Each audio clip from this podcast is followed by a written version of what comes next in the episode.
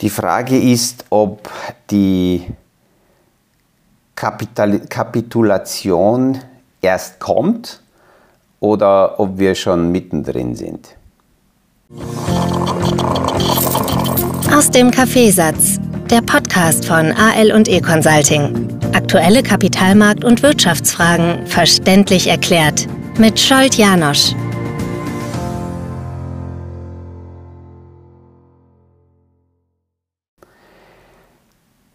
Es ist spannend zu beobachten, dass je länger diese unsichere Zeit, diese Vakuumzeit an den Märkten dauert, wir haben kaum großartige neue äh, Ergebnisse, Ereignisse, Nachrichten, umso mehr beginnen sich einzelne Marktteilnehmer mit der Vergangenheit äh, auseinanderzusetzen und ähm, sie beginnen Vergleiche herbeizuzitieren, wann in welchem Jahr wo vergleichbare Entwicklungen waren und was kann man jetzt daraus für 2023 ablesen. Speziell von Tradern kommen diese, ähm, diese Themen. Und bei den Tradern ist es deswegen, es ist fast schon ein Suchtverhalten ja mit dabei, weil die Trader ähm, permanent versuchen, unbedingt immer zu handeln und ähm,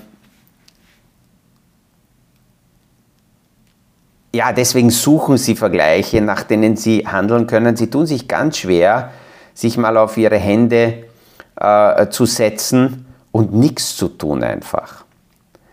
Und wenn man, wenn man es schafft, aus der Distanz auch vergangene Ereignisse anzuschauen, dann kann man das lockerer und entspannter für sich analysieren. Die Vergangenheitsereignisse sind aus meiner Sicht deswegen wichtig, um möglicherweise Testsituationen aufzustellen und zu sagen, okay, wie wäre mein Portfolio, wie hätte sich mein Portfolio verhalten, wenn damals dies und jenes äh, gewesen wäre oder wenn mein Portfolio damals existiert hätte.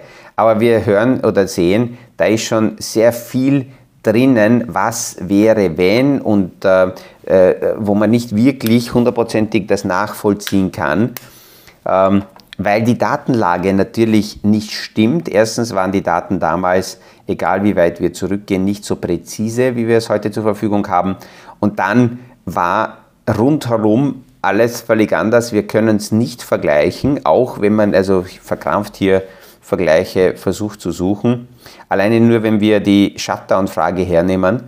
Am Wochenende haben die Amerikaner doch im letzten Moment noch eine Rettung, eine Lösung gefunden, damit sie am Montag nicht einen Shutdown äh, äh, ausrufen müssen. Und trotzdem gab es keine Erholungsrallye oder Aufatmen an den Börsen. Warum? Naja, wenn wir es uns anschauen, dann hat es seit 1976 in Summe 21 Shutdowns gegeben.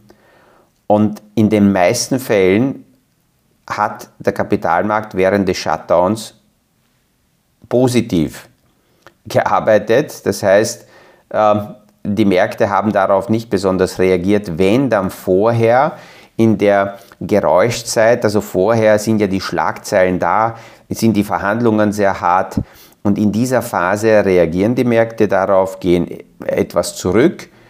Das hatten wir heuer auch. September war klassisch auch saisonal gesehen eine, eine schwächere Zeit, war aber nie, gar nicht so hart oder gar nicht so stark der Rückgang, wie wir es zum Beispiel letztes Jahr gesehen haben.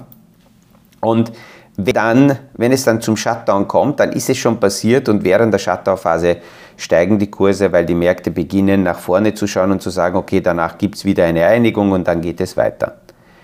Jetzt haben sie es zumindest einmal diese Shutdown-Frage bis 17. November verschoben. Bis dahin müssen sie sich einigen.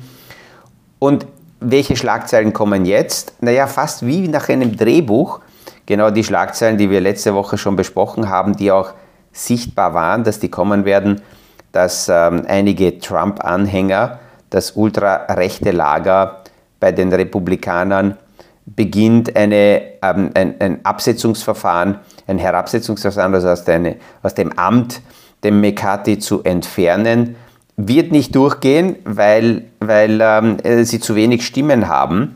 Und das Interessante ist, die Einigung konnte deswegen erzielt werden, weil die McCarthy nicht das vorgelegt hat, was ihm die äh, äh, Republikaner diktiert haben, sondern er hat etwas Eigenes vorgelegt und da ist er jetzt ein Stück weit den Demokraten entgegengekommen. Das gefällt den Trump-Anhängern nicht und deswegen wollen sie seine, ähm, seine Absetzung. Aber sie werden es insgesamt nicht durchbekommen, vor allem die meisten in der Mitte äh, wissen, dass es notwendig ist, mit Kompromissen zu arbeiten. Man kann nicht mit Schwarz-Weiß-Radikalität an die Themen rangehen. Aber es wird wieder weiter werden Schlagzeilen produziert. Und wenn, wenn wir das jetzt aus der Distanz sehen und verstehen, dann können wir das leichter handhaben und müssen nicht auf alles aufspringen. Parallel dazu, wie gesagt, immer mehr Investmenthäuser, die rauskommen und sagen, ja, und Vergleiche mit der Vergangenheit. Äh, Bank of America kommt mit der Headline raus, wir rechnen mit einem Kapitulationsereignis. Naja, das ist auch keine große Geschichte. Einerseits ist es so, dass im vierten Quartal die stärksten Marktbewegungen sichtbar sind. Seit Jahren und Jahrzehnten sind die letzten vier Monate des Jahres am stärksten. Auf der anderen Seite finden sich die meisten Ausschläge auch nach unten im vierten Quartal. Das heißt, so eine Aussage, wir rechnen damit, ist sowas wie ein Hedge, weil sie sagen, unser Grundszenario ist, dass alles steigt, aber wir rechnen damit, dass es einen Rückschlag gibt. Wenn alle damit rechnen, kommen meist diese Rückschläge nicht. Das habe ich schon oft in den Podcasts erwähnt, dass aus meiner Sicht hier klar sichtbar wird, dass die Masse nie recht hat. Die Masse hat zwar Trägheit, aber nie recht. Und jetzt denken wir uns nur hinein, wenn alle damit rechnen, okay, es kommt ein Sell-off, es kommt eine eine, ein stärkerer Rückgang. Die Frage ist, ab wie viel Prozent reden wir davon? Wann ist es soweit? Wann sind die Tiefspunkte? Und je mehr damit rechnen und je mehr Cash an der Seitenlinie ist, umso früher dreht das Ganze, weil natürlich dann wieder äh, viele aufpassen, dass sie die, die Drehung nicht verpassen und immer früher und früher und früher hineingreifen. Also fallen dann solche Crashs nicht so stark aus. Ähm, Bank of America sagt, es gab zwar in der Vergangenheit einige Jahre, wo im vierten Quartal sehr starke Ergebnisse erzielt wurden, aber sehr oft waren diese sehr starken Ereignisse mit einem Sell-off vorher verbunden. Zum Beispiel im Jahr 2012, damals hatten, die, hatten wir die Schuldenkrise, oder 2016 Brexit. Wenn man zurückschaut, merkt man das gar nicht, dass es dort die Brexit-Entscheidung gab. 2019 äh, die Spannungen zwischen, die Handelsspannungen zwischen Amerika und China starten. Auch da gab es einen Rücksetzer und danach eine sehr starke, einen sehr starken Anstieg an den Märkten.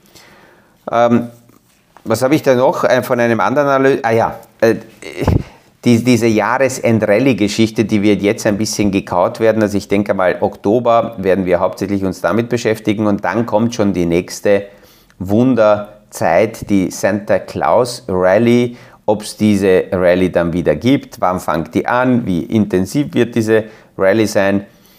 Und ähm, ein Analyst hat, ist hergegangen hat gesagt, naja, eigentlich sind wir jetzt schon in diesem Washout, in diesem Rückgang drinnen, weil in den meisten Fällen in der Vergangenheit, wenn die tiefsten Kurse äh, gemessen werden konnten, dann war das immer Ende September, Anfang Oktober und listet hier einige Jahre auf, wie zum Beispiel 1981, da war am 28. September die Drehung im Markt, 19, äh, 1960 am 29. September, 1974 am 4. Oktober und gleich wie 74 war es 1931, äh, 2011, ähm, 1992. Also äh, sieht man hier, dass um diese Zeit herum der 4. Oktober so ein Tag ist, der sehr, sehr oft als tiefster Wert angesehen werden kann. Und wer jetzt so motiviert ist, dann kann man dann gleich ähm, ja, abkühlen, weil am 5. Oktober 1987 ähm, gab, hat dieser sehr starke damalige Crash begonnen, am 5. Oktober. Man darf nur daneben nicht vergessen, dass 1987 trotzdem als positives Jahr abgeschlossen werden konnte. Und das ist also diese, diese Vergleiche, diese, diese, diese Flucht oder die, das Bestreben sehr vieler Anleger, aus Vergangenheit ablesen zu können, wie ich mir nasse Füße ersparen könnte, geht sehr, sehr oft schief, weil selbst wenn ich aussteige und sage, so, ich ziehe jetzt die Reißleine, hilft mir nichts, weil um dementsprechende Ergebnisse haben, muss ich dann wieder einsteigen. Und einsteigen muss ich dann in, einer, in, einer, in einem Milieu, wo die Stimmung grotten, grotten, grotten schlecht ist. Und da ist die Frage, ob man tatsächlich die Konsequenz hat und die Stärke hat, an solchen Tagen den Kaufknopf zu drücken.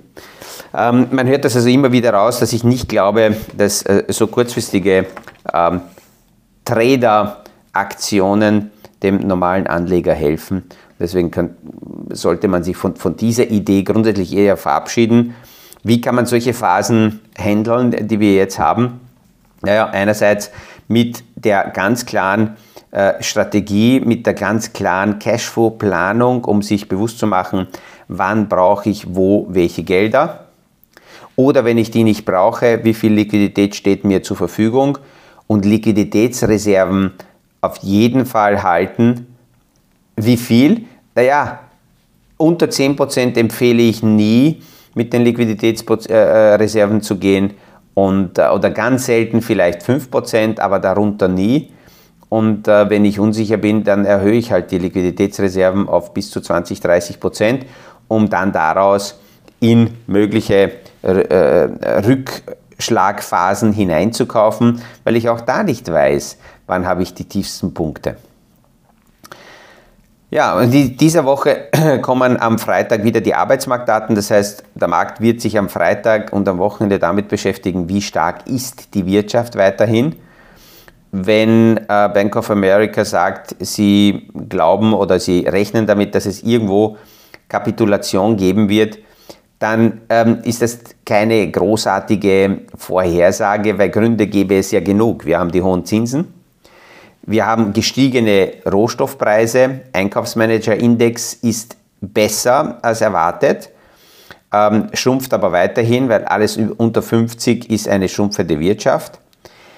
Gleichzeitig rechnet man mit sehr, sehr starken Arbeitsmarktdaten, das heißt, die Firmen entlassen die Mitarbeiter noch nicht. Diese aktuelle Stärke der Wirtschaft wird ja eigentlich von den, ähm, von den Gewerkschaften ja auch dafür benutzt, um die Firmen in Streiks hineinzutreiben. Die Autoindustrie streikt ja immer noch in Amerika und äh, dort gab es einzelne äh, äh, Einigungen. Volvo hat sich mittlerweile mit den Arbeitern geeinigt. Stellantis, Stellantis ist knapp davor, sich zu einigen, Ford noch nicht, GM auch nicht. Aber die sind deswegen so stark, weil die Wirtschaft daneben trotzdem stark ist, obwohl die Inflation hoch ist und obwohl die Unternehmer sagen, ja, das halten wir nicht aus. Solange die Wirtschaftsdaten hoch sind, sind die selbstbewusst. Die Filmindustrie äh, ist jetzt in der Endphase der Streiks. Die nächste Industriesparte, die in den Startlöchern steht und streiken will, ist, die, ist, ist der Gesundheitssektor. Dann die Casino-Betreiber, glauben wir aus Europa gar nicht, aber in Amerika gibt es sehr, sehr viele Casinos, sehr viele Mitarbeiter, auch das sind wieder große Gewerkschaften. Und aus diesem Blickwinkel würde ich meinen, dass irgendein äh, äh, Problemfall, wenn irgendwas aus dem Kasten fällt und irgendeine Kapitulation daherkommt, auch den Unternehmen gar nicht so sehr äh, stören würde, weil das wäre dann ein, ein ein Weckruf an die Gewerkschaften, dass man nicht überreizen sollte und dass die Wirtschaft auch nicht so stark ist, wie man annimmt. Es könnte ein Weckruf sein auch an die Notenbanker, dass sie nicht mit höheren Zinsen spielen, sondern eher die Zinsen beginnen zumindest auf jeden Fall konstant zu halten, aber besser zu senken. Das heißt, auch, auch so ein Szenario, dass es zu einem Unfall kommt und dass irgendetwas aus dem Kasten fällt, auch das würde die Unternehmen nicht unbedingt stören, weil das ja auch Teil des Spiels ist, um hier mit der anderen Seite dementsprechend argumentieren zu können. In der jetzigen Phase gibt es auch aus einem anderen Grund noch äh, Verkaufsdruck an den Märkten. Das hat JP Morgan gestern als, als Thema hervorgebracht. Man muss sich vorstellen, dass in etwa ein Viertel des im amerikanischen Markt verwalteten Fondsvolumens schließt jetzt in den Tagen das, das Geschäftsjahr ab. Die haben also Jahresschluss nicht mit ähm, Ende Dezember, sondern entweder Ende September oder Ende Oktober. Und vor dem Jahresschluss werden Positionen, die in diesem Jahr Verluste produziert haben, verkauft. Verluste werden realisiert, weil diese Verluste gegen Gewinne aufgerechnet werden können. Und es wird hier gerechnet, dass in etwa ein Viertel der, des gehandelten Vermögens in solchen ähm, Fonds äh, geparkt ist, ähm, wo eben jetzt gerade Jahresschluss ist. Und da kommt zusätzlich nochmal Verkaufsdruck auf.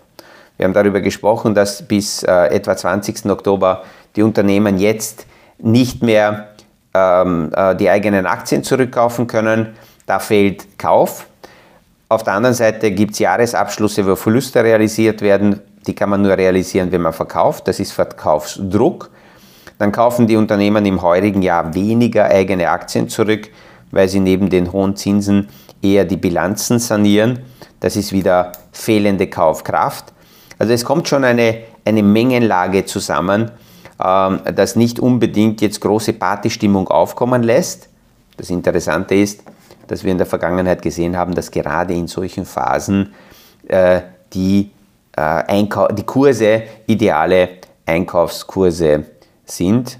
Und ähm, dazu brauche ich aber die richtige Distanz. Da darf ich mich von den tagesaktuellen Nachrichten nicht so mitreißen lassen. Ja, mit diesen Gedanken ähm, verabschiede ich mich heute, wünsche einen erfolgreichen Tag und freue mich natürlich wie immer, wenn wir uns morgen wieder hören beim nächsten Podcast aus dem Kaffeesatz.